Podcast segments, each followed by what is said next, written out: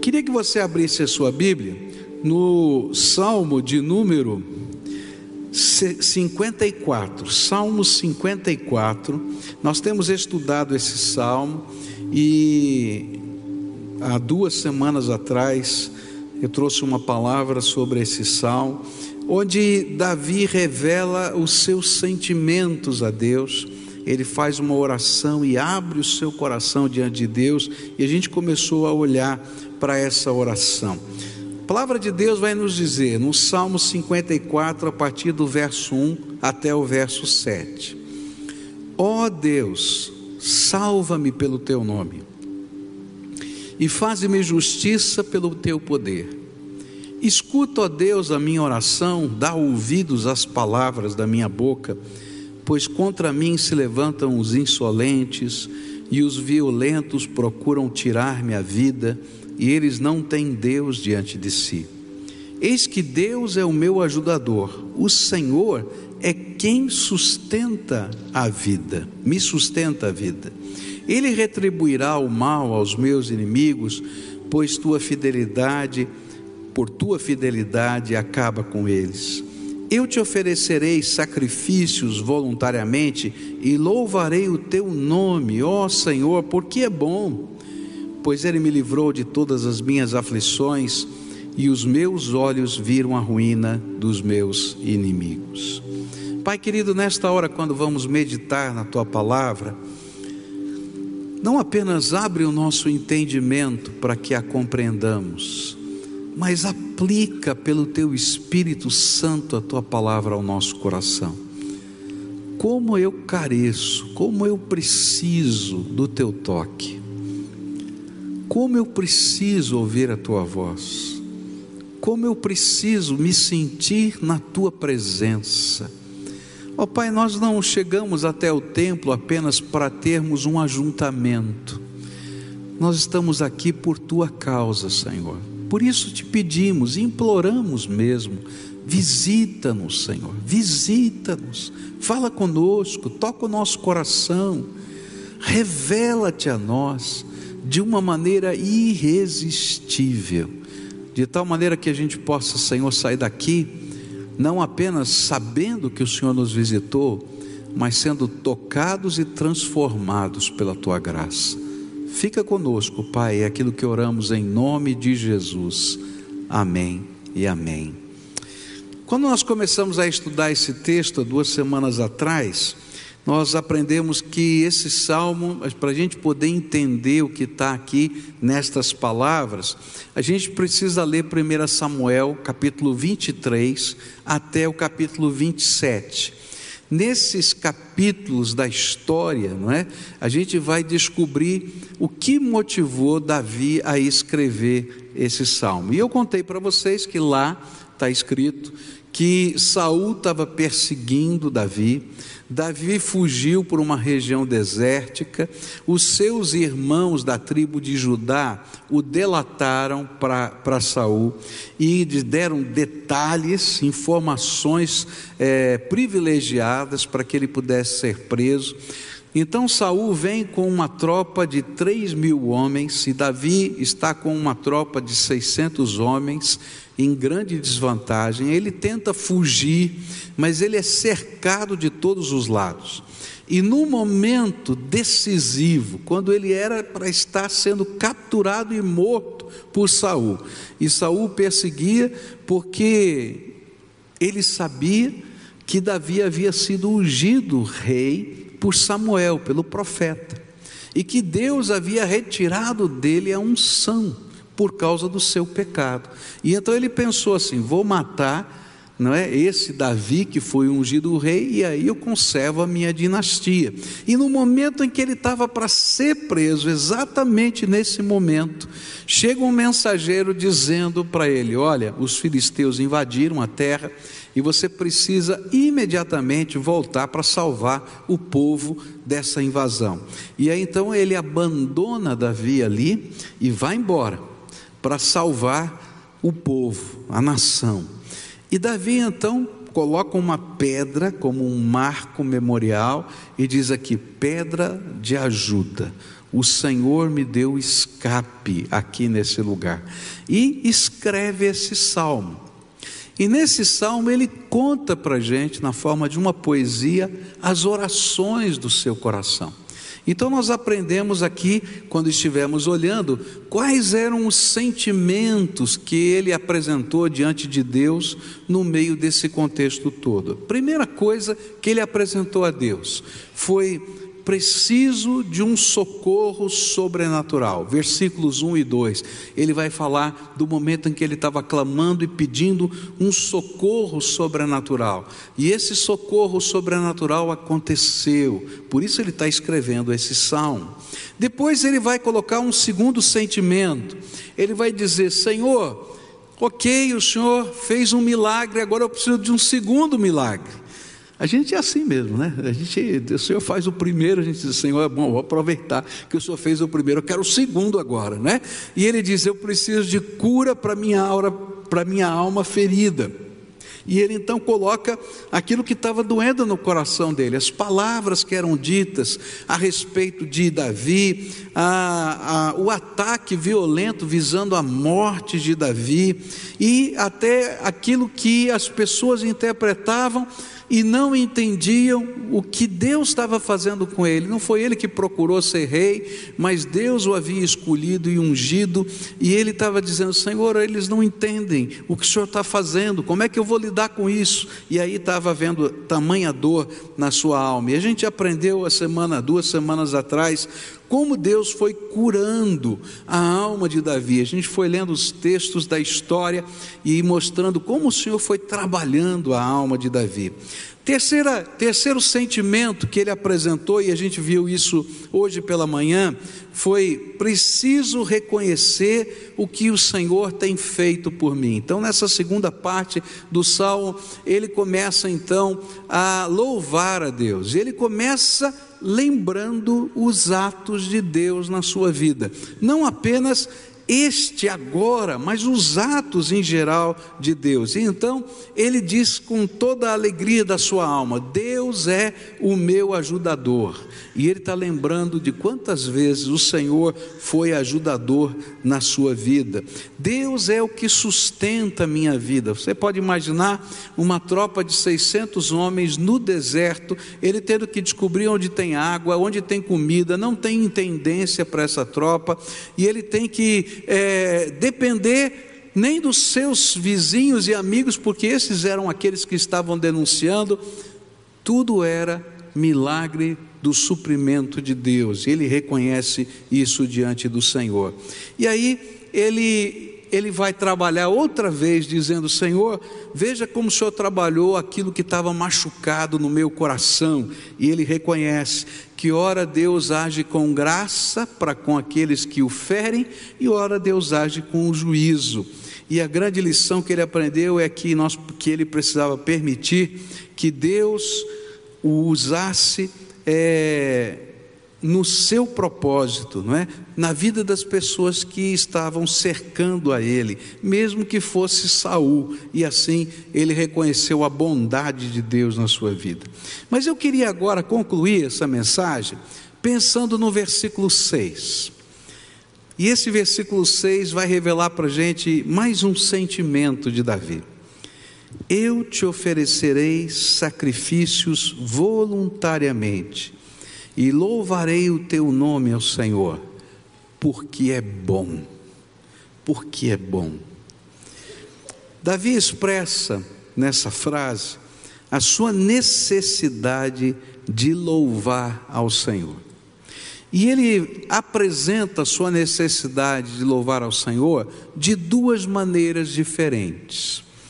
Uma maneira é uma maneira concreta, e a outra maneira, uma maneira mais espiritual.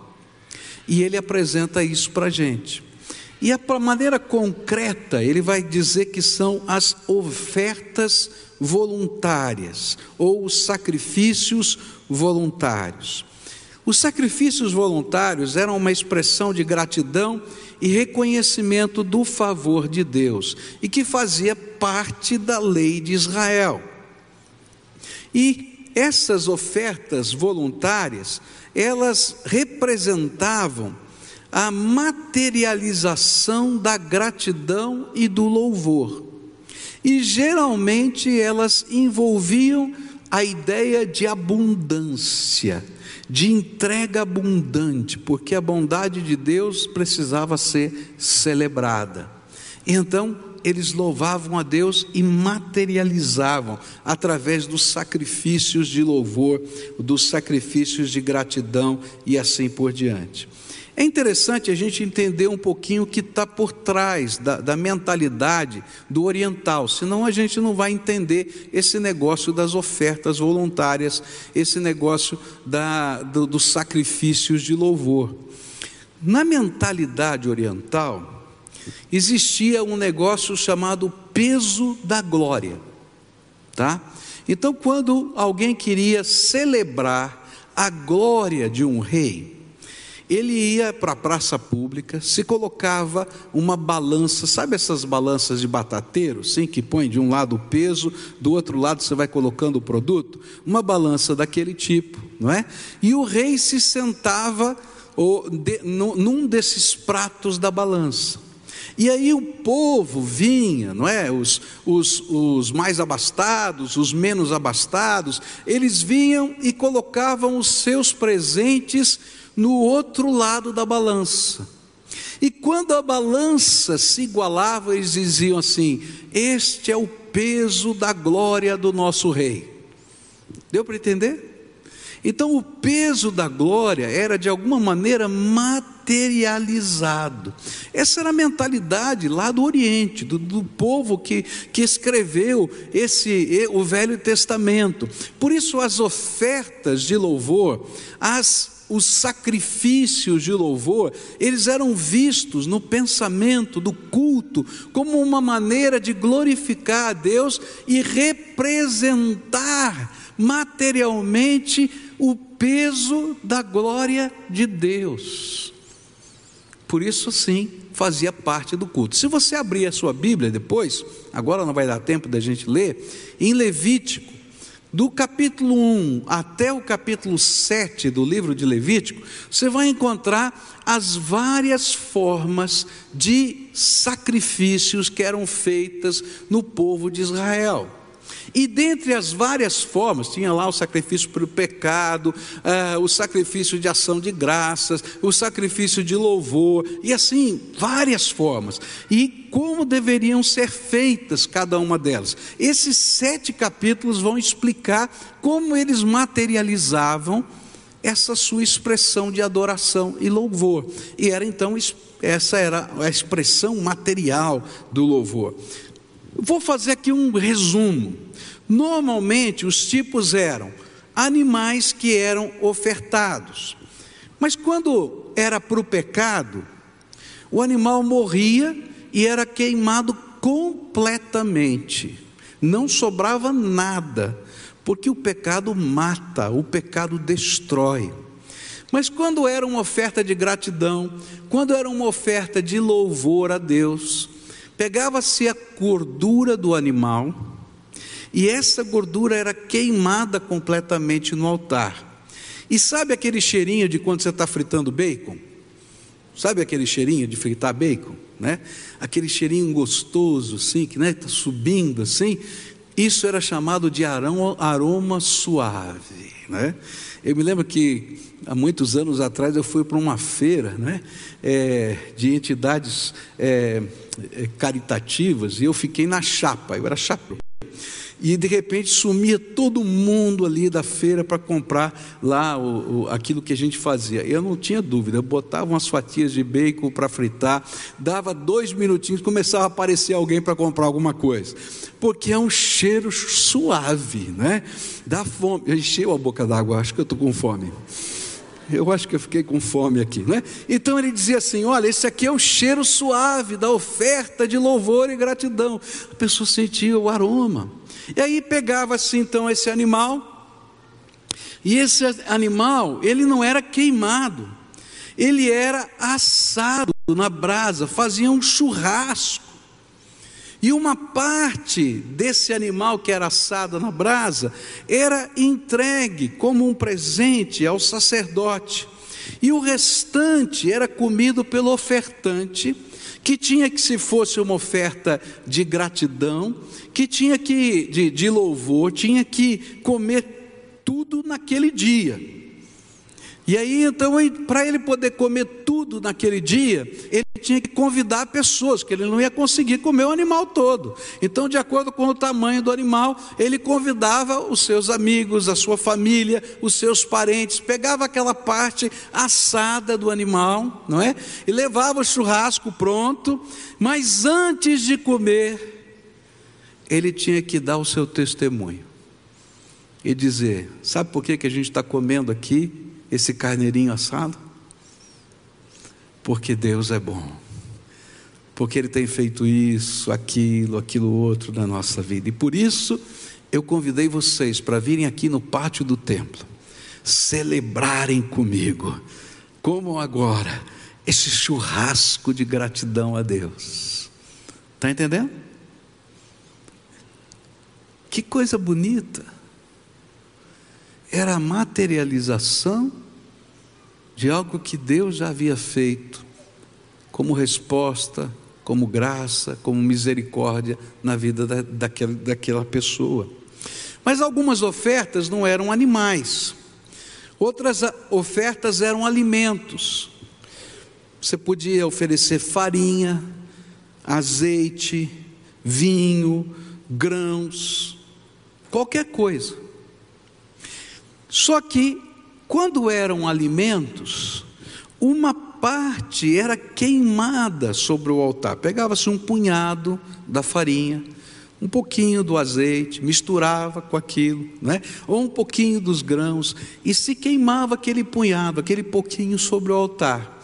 E a Bíblia vai dizer assim: olha, isso é queimado no altar para você saber que Deus é o dono de toda a oferta que você está colocando aqui. Ele é o dono de toda essa oferta. Lembra que no animal pegava a gordura? Para dizer Deus é o dono de toda oferta. Agora também no alimento fazia-se isso. E o que se fazia então com o restante? Era doado, não é? Para que esse, esse alimento pudesse sustentar os sacerdotes. Havia outras ofertas, como as primícias e os dízimos, e esses eram doados também para o sustento dos levitas, dos sacerdotes, das viúvas e dos órfãos. E parte destes, inclusive, ficavam nas aldeias, para que os levitas, que eram professores, porque todo mundo tinha que aprender a ler a Torá e tinha que ler a Torá. Então, os levitas ensinavam primeiro a ler e a escrever, e cada levita estava lá na sua aldeia, ensinando a ler e escrever. E como é que eles iam viver? Viviam de parte dos dízimos, mas eles tinham que cuidar também das viúvas e dos órfãos. E como é que isso era feito? Era feito com parte da, da, dos dízimos e parte das primícias. A primícia era sempre o primeiro fruto primeiro fruto da estação, o primeiro animal que nascia é, de um cruzamento de um gado, esse era do Senhor, pertencia ao Senhor, e isso era para o sustento dessas pessoas. Mas o importante aqui era outra vez materializar, tudo pertencia a Deus, porque eu estou colocando sobre o altar dele, mas agora eu vou abençoar pessoas. Pessoas serão abençoadas com esse essa minha materialização daquilo que é o meu louvor. Algumas vezes essa oferta de louvor, esse sacrifício de louvor, envolvia bens e recursos financeiros. Agora, o importante é que em todas estas aqui existiam algumas coisas que eram obrigatórias o dízimo era obrigatório, eh, havia algumas ofertas e algumas festas que eram obrigatórias, mas as ofertas de gratidão, de louvor, elas eram voluntárias. E elas eram a expressão material da nossa alegria, da bondade de Deus, porque Deus é bom.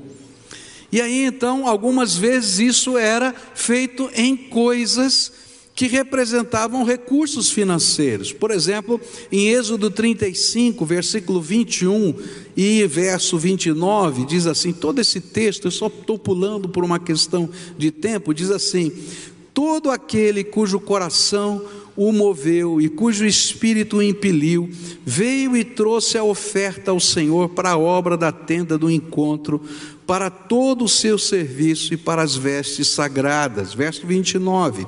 E os filhos de Israel trouxeram a oferta voluntária ao Senhor a saber, todo homem e mulher cujo coração os dispôs para trazerem uma oferta para toda a obra que o Senhor havia ordenado que se fizesse no meio é, por meio de Moisés. Quando foi construído o tabernáculo, Moisés disse: Olha, estou precisando disso, daquilo, daquilo outro. E o povo ficou tão feliz porque eles iam construir o templo que era ambulante, que ia andar com eles para casa de Deus, que eles começaram a trazer voluntariamente ouro, prata, é, tecidos, é, peles de animais, conforme eram as necessidades para aquela construção.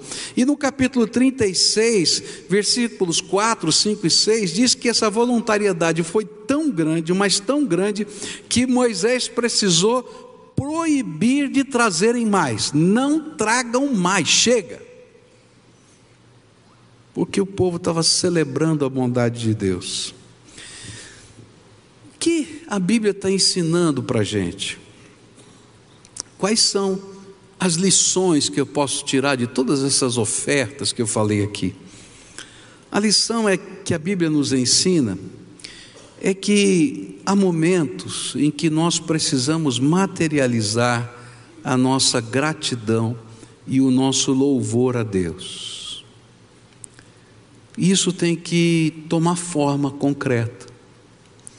Às vezes a gente espiritualiza tanto a nossa devoção a Deus, e louvado seja Deus porque a nossa devoção é um culto espiritual, que a gente se esquece que essa fé precisa se transformar em coisas concretas na nossa vida.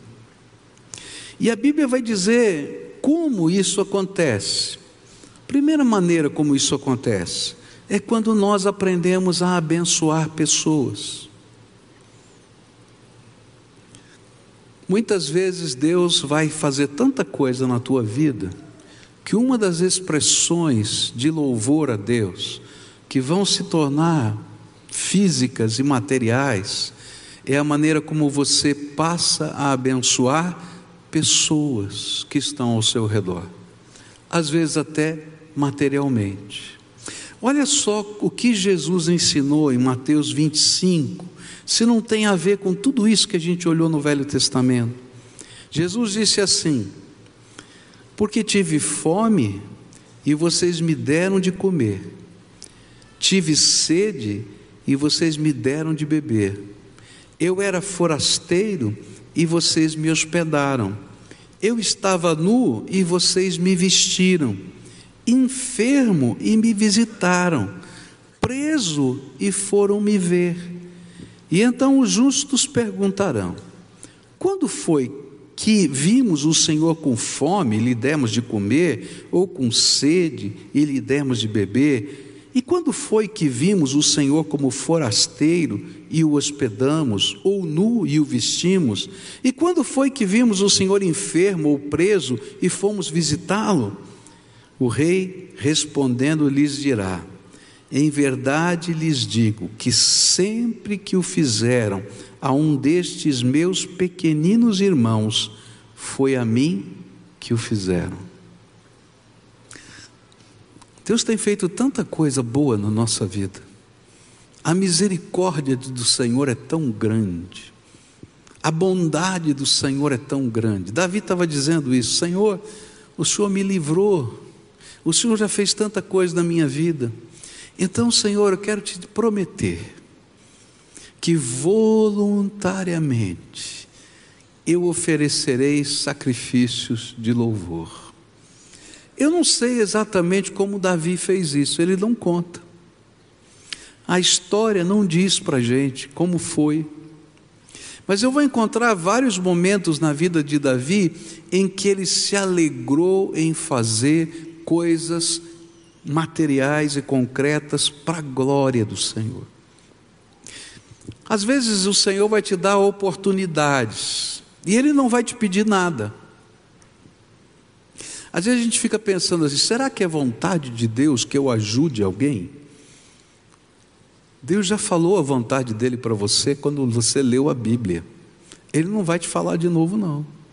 Se ele te colocou numa situação de poder ajudar, vai e faça em nome de Jesus, porque cada vez que você faz isso, você está celebrando louvor ao Deus vivo.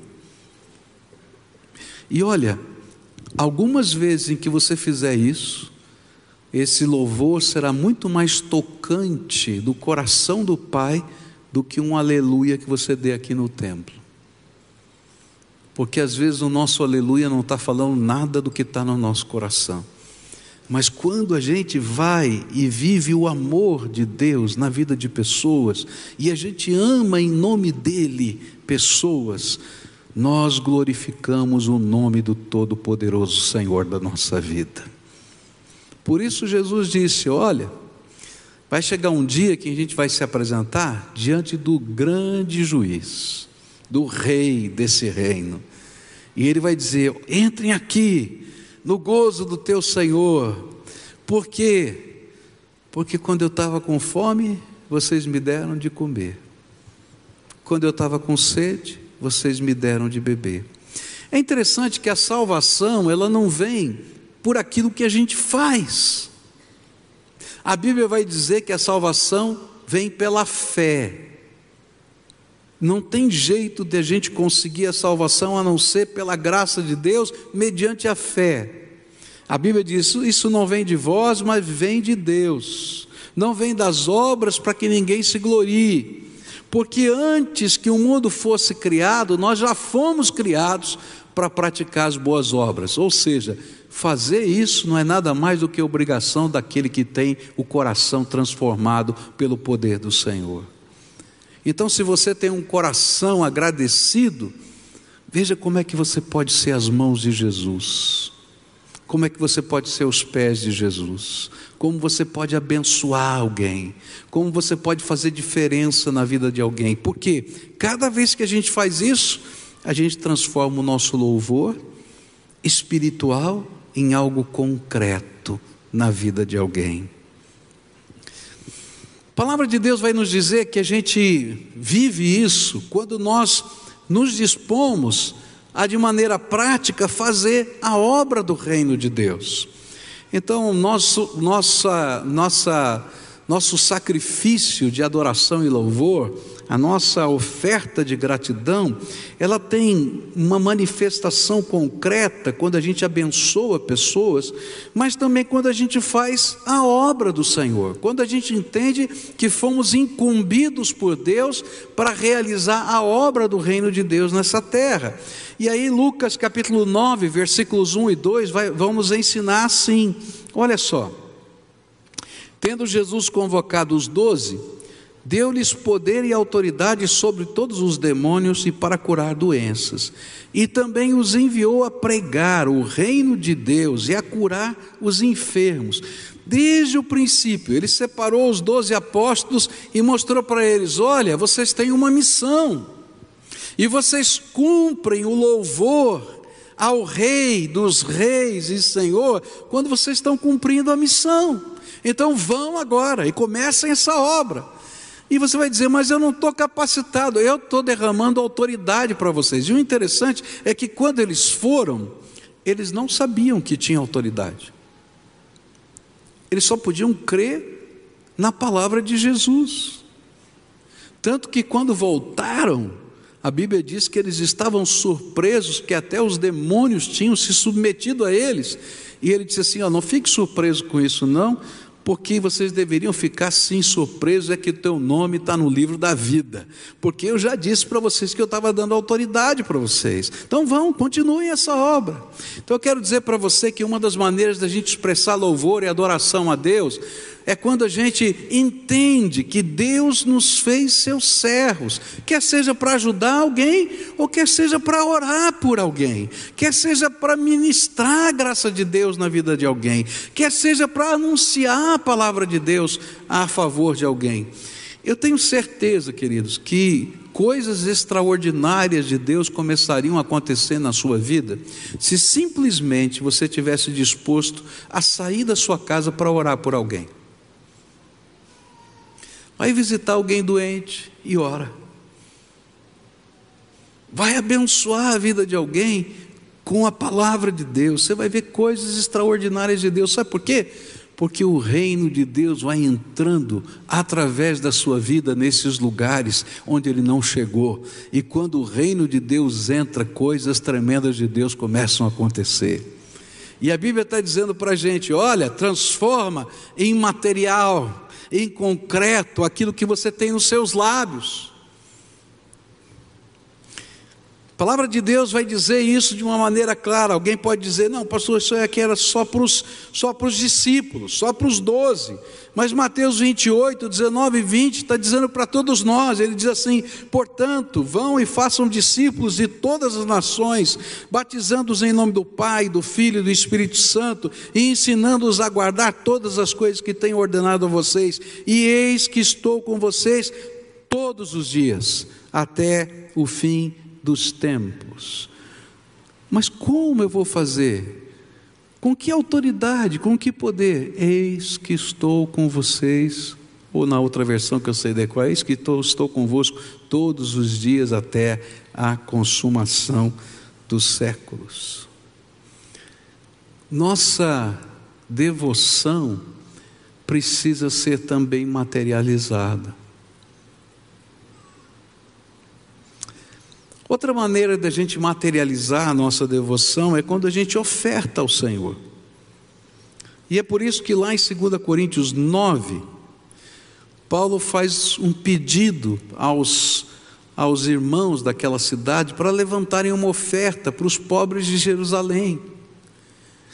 E ele vai dizer o seguinte: cada um contribua segundo tiver proposto no coração, isso é oferta voluntária não com tristeza ou por necessidade, porque Deus ama quem dá com alegria. Às vezes nós podemos materializar a nossa oferta de muitas maneiras diferentes, mas a mais preciosa delas aparece em Romanos 12, versículos 1 e 2, onde a Bíblia diz assim: Portanto, irmãos, pelas misericórdias de Deus, peço que, a, que ofereçam o seu corpo como sacrifício vivo, santo e agradável a Deus, e este é o culto racional de vocês. E não vivam conforme os padrões desse mundo, mas deixem que Deus os transforme pela renovação da mente, para que possam experimentar qual é a boa, agradável e perfeita vontade de Deus. Paulo, ele vai dizer para a gente qual é a suprema materialização do nosso louvor. É quando eu entendo que eu inteiro preciso estar sobre o altar de Deus. Eu inteiro preciso estar sobre o altar de Deus. Meu corpo é templo do Espírito Santo, por isso eu vou guardar o meu corpo para a glória de Deus minha mente é, pertence ao Deus vivo. Por isso eu quero que Ele quebre todas as fortalezas, filosofias que dominam a minha mente e leve cativa a minha mente até o trono da graça, para que eu inteiro seja do Senhor. As minhas mãos, eu quero que Ele as unja para que eu possa ter as mãos cheias das coisas santas de Deus para servi-lo. Os meus pés, eu quero que Ele os abençoe, para que eu possa subir as montanhas ou descer aos vales, em nome dEle, para a glória dEle. Quando eu entendo isso, então eu vou descobrir que tudo que eu tenho tudo que eu sou, tudo que eu faço, mesmo aquilo que eu como ou bebo, tem que ser para a glória de Deus. E eu vou entender o que significa oferta voluntária. Oferta voluntária é a minha vida inteira nas mãos do Senhor. Algumas vezes vai ser o meu dinheiro, algumas vezes vai ser o meu amor para com aqueles que estão desvalidos. Algumas vezes será ministrar alguma coisa, mas sempre eu preciso ser aquele que se coloca sobre o altar. O cheiro suave é a minha vida sobre o altar de Deus. Isso me faz lembrar a historinha que já contei várias vezes aqui para vocês, mas essa história é tão bonita e aconteceu aqui nessa igreja, né, que eu preciso contá-la de novo. No departamento infantil, chegou o momento do ofertório. O Ricardo era o pastor naquele tempo das crianças. E chegou o momento em que as crianças foram levar suas ofertas. E eles colocaram, elas colocavam as ofertas e iam embora. E chegou uma menininha e ficou do lado do gasofilaço, aquela caixa. E passou o momento do ofertório, ela continuou lá. E o pastor Ricardo foi lá e falou: Tudo bem? Ela falou: Tudo bem. O que, que você está fazendo aqui? com aquela cara de naturalidade, disse: Ora, eu vim aqui me dar inteirinha para Deus. Na simplicidade daquela criança, ela entendeu a essência da oferta voluntária. Todo o nosso ser colocado no altar de Deus. Algumas vezes na nossa vida, Deus não vai pedir mas nós vamos sentir no nosso coração que há coisas que nos impedem de ter o Senhor inteiro na nossa vida. E aí a gente tem que aprender a ofertar essas coisas voluntariamente, para que haja liberdade na nossa vida, para que Ele seja Senhor de todas as coisas.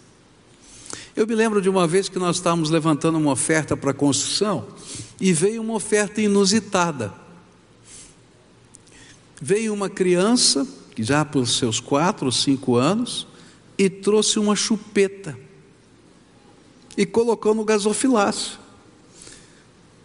Eu fiquei olhando a chupeta. Aí a mamãe veio e falou assim: Pastor, eu não imagino o que é essa chupeta. Não larga da chupeta de jeito nenhum, mas hoje essa criança decidiu dar a chupeta pelo Senhor, para o Senhor. Aí eu não me contive, eu contei, falei, gente, olha que coisa linda. Veio uma criança aqui entregar a chupeta dela para o Senhor. E aí veio uma irmã e disse assim: Eu quero comprar a chupeta dela. Eu acho tremendo, porque às vezes na nossa vida existem coisas que nos atrapalham a colocar tudo sobre o altar. E aí a gente tem que colocar aquelas coisas. Qual é a tua chupeta? Está entendendo? Deus não está preocupado se são valores monetários, isso, aquilo. Porque lá no Velho Testamento, quem tinha dinheiro podia dar um boi, mas quem não tinha dinheiro podia dar um punhado de farinha. E Deus recebia isso como algo tremendamente valioso. Porque Deus não julga como nós julgamos, Ele está olhando para o nosso coração em materializar aquilo que representa o Senhor na nossa vida. A oferta voluntária mais preciosa é a minha vida e a tua vida no altar de Deus ainda que haja momentos que Deus vai me usar para cuidar de alguém que precisa de uma meia no frio. de Curitiba. Ainda que Deus vai me usar para orar por um enfermo. Ainda que Deus vai me usar para fazer uma célula na minha casa. Mas a oferta mais preciosa é quando você for o cheiro suave, o bom perfume de Cristo que sobe à presença do Senhor, porque Ele pode ter você inteiro e você voluntariamente se doou ao Senhor. E aí Davi termina, e ele diz assim: Bom, eu vou oferecer ofertas voluntárias, mas eu também vou oferecer o meu louvor. E aí, o louvor que ele estava oferecendo era essa canção. Os salmos eram canções. E ele compôs essa canção, escreveu a letra, pegou a sua harpa e começou a dedilhá-la. E começou a cantar essa canção. Escreveu no título por que, que ele estava escrevendo, o que estava acontecendo. Por isso que a gente sabe da história, está lá no título. Foi ele que escreveu. E disse quando deveria ser cantado. E ele diz: Isso aqui é um masquio. Masquio era um salmo de ensino. E diz assim: toda vez que você quiser aprender sobre louvor e adoração, canta esse salmo. Porque esse aqui é um salmo que foi feito para ensinar a gente a adorar e a servir a Deus. Nessa noite eu queria orar com você. A gente vive num mundo tremendamente material. E é por isso que tantas vezes a gente quer que o, a nossa relação com Deus seja exclusivamente espiritual. Mas a Bíblia vai ensinar para a gente que você é um ser inteiro corpo, alma e espírito. E Deus não quer só o teu espírito, Ele quer a sua alma também, as suas emoções, e é por isso que Ele cura a nossa alma. Mas Ele não quer só a alma e o espírito, Ele quer o seu corpo, porque o verdadeiro templo de Deus não é esse que está aqui, queridos. Essa construção um dia pode ser demolida e não existir mais, como o templo que abrigou essa igreja durante muitos anos, não é? Lá na Westfalen foi demolido e não existe mais. Hoje tem um estacionamento naquele lugar. Sabe o que faz santo esse lugar? É quando você, cheio do Espírito Santo, entra aqui dentro. E você se tornou templo vivo de Deus que a Bíblia está dizendo é que o louvor dos meus lábios, ele é fruto de uma confissão que eu faço, de que Jesus é o Senhor da minha vida. E isso aparece em Hebreus 13, verso 15, onde diz assim: Por meio de Jesus, portanto, ofereçamos continuamente a Deus um sacrifício de louvor, que é fruto de lábios que confessam o seu nome. Mas ele não para nos lábios que confessam o nome, mas ele envolve a vida toda da gente, que se torna uma carta aberta e viva de que Deus existe, de que Ele é bom, que as coisas tremendas da graça dele estão acontecendo na nossa vida. Eu posso ter os meus lábios cheios de orações e canções, e o meu coração está longe de Deus. Essa foi a crítica de Jesus aos escribas e fariseus. Ele disse: Olha, com os seus lábios vocês louvam a Deus, mas o seu coração está longe do Senhor. E ele citou Isaías, que falou a mesma coisa do povo de Israel. Os nossos lábios precisam sempre louvar a Deus mas junto com eles o nosso coração, a nossa alma, nossas emoções, nossos sentimentos, nossas mãos, nossos pés, nossa vida por completo, nossa casa, nossa família, nossos bens, nosso carro, tudo que temos e somos é para a glória do Senhor. Se não é, então não existe verdadeiro louvor. Existe um ritual, existe uma religião, mas você ainda não entendeu a essência do caminhar com Deus. Nessa noite eu queria orar com pessoas a quem o Espírito Santo está falando. E ele está fazendo um convite muito especial. Eu posso afirmar isso com muita certeza, porque Deus é Pai. E a bondade de Deus já foi derramada sobre a tua vida muitas vezes. E se não foi derramado mais, é porque às vezes você tem fugido dele. Porque não tem insuficiência nas mãos de Deus para abençoar quem quer que seja. A Bíblia diz que as mãos do Senhor não estão encolhidas que não possam abençoar. Se você já foi marcado pela bondade de Deus, então eu queria desafiar você a dar o próximo passo e se entregar.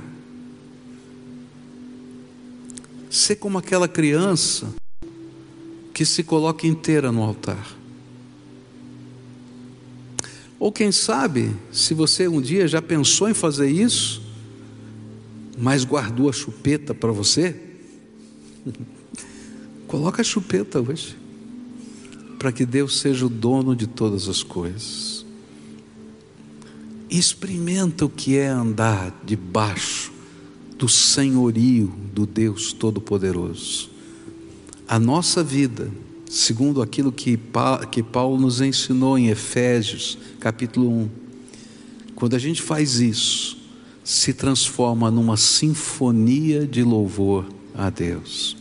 Se você é essa pessoa a quem o Espírito Santo está falando nessa noite, se tiver alguém aqui a quem o Espírito Santo está falando, ou como aquela criança que se coloca inteira, ou como aquela outra que colocou a sua chupeta.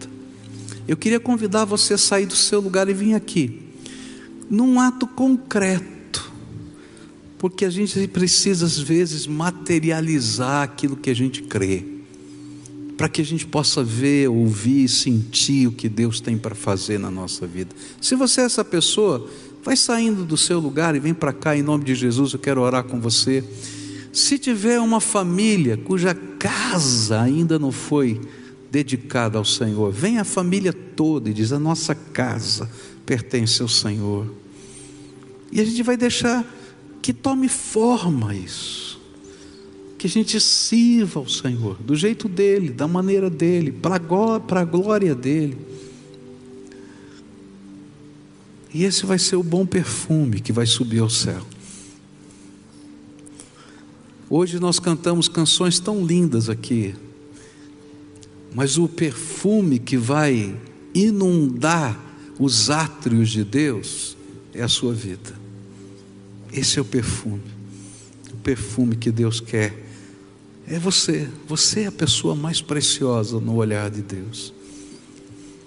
Se tiver alguma coisa que está emperrada, você vai colocá-la em primeiro lugar. Porque a gente às vezes fala tudo não é? E o tudo fica meio sem sentido. Eu vou começar por isso, porque aqui é que eu emperro, tá? E eu vou pedir para Deus tocar a minha vida e começar recebendo isso que eu estou colocando no altar. Tem algumas pessoas chegando aqui, pode vir em nome de Jesus. Eu quero orar com vocês. Pode vir em nome de Jesus. O Espírito de Deus está falando ao seu coração, pode vir. Isso, em nome de Jesus. Tem vários chegando aqui e nós vamos orar. Isso. Aleluia, aleluia. Ah, que alegria. Que alegria.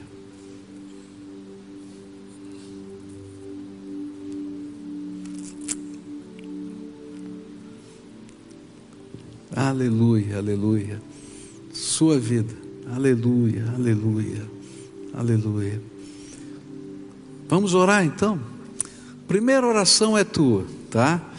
Se coloca por inteiro, mas começa com aquilo que emperra, tá? E diz: Senhor, quero me colocar inteiro, não só os lábios, não só o sentimento. Pode usar as minhas mãos, pode usar os meus pés, pode pegar para o Senhor qualquer coisa que esteja em casa, na minha vida, para a tua glória, Senhor, porque a tua bondade tem me cercado, e eu não faço isso por obrigação, eu faço voluntariamente, porque tu és o Deus da minha vida, tu és o Deus da minha vida. Se tiver uma família aqui, estou vendo fotos de familiares aqui, não é? Coloca diante do Senhor e diz: Senhor, nossa casa, que não fique ninguém de fora, que o Senhor possa abençoar todos e fazer de nossa casa um lugar da tua morada. Senhor Jesus, aqui estão os teus filhinhos amados. Eles são a verdadeira oferta de louvor.